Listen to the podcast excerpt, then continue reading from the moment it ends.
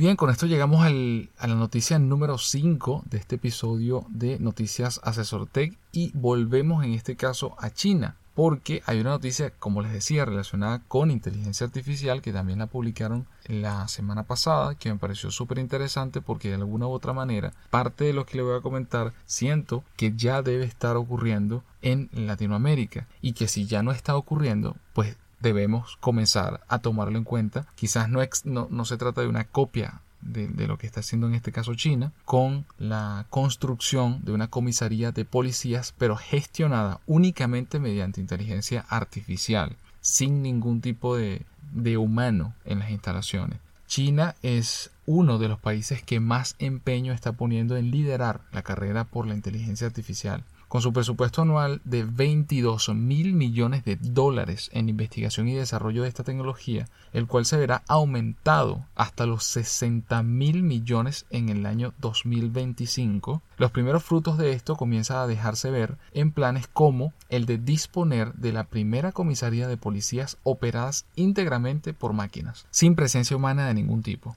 La comisaría estará abierta todos los días durante las 24 horas del día y los servicios tendrán un enfoque administrativo. Los servicios a los que se podrá acceder a este lugar, el cual comenzará a operar en un espacio corto de tiempo, aún sin fecha, estarán orientados a acciones de atención al cliente en lo referente a registros, exámenes de conducción y otras tareas administrativas. Por el momento, no serán los robots los encargados de custodiar a los presos que hayan cometido algún delito, pero todo llegará. Es sin embargo en este tipo de actividades administrativas donde la inteligencia artificial puede proporcionar mayores beneficios en la actualidad, agilizando procesos tediosos y estando disponibles de manera permanente. Esta comisaría, ubicada en una de las principales ciudades del país, estará abierta los 7 días de la semana durante las 24 horas del día. Reconocimiento facial como estándar es otra de las tecnologías que ya se intuye que tendrán un, peso importante de aquí en adelante. De igual manera, los smartphones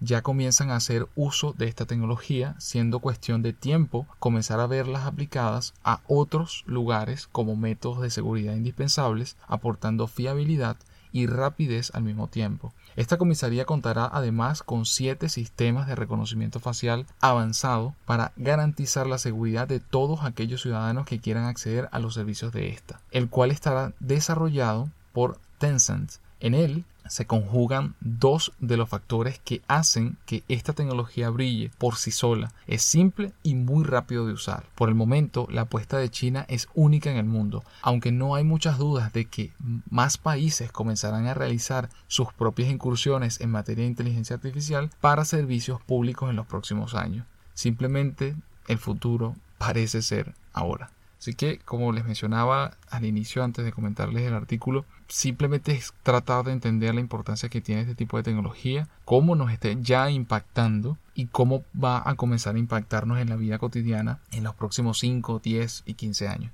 Así que vamos a ver cuándo se, se sube a este vagón Latinoamérica a este nivel me refiero porque sé que ya hay varios proyectos de inteligencia artificial también bastante avanzados que están funcionando en, Latinoamérica, distintas empresas, pero en que los gobiernos también sumen este tipo de, de, labores administrativas a todo lo que es la administración pública para la gestión de datos de manera más eficiente, más efectiva y también con un impacto mucho más positivo, no solo en el ambiente, sino en, en la misma atención al ciudadano.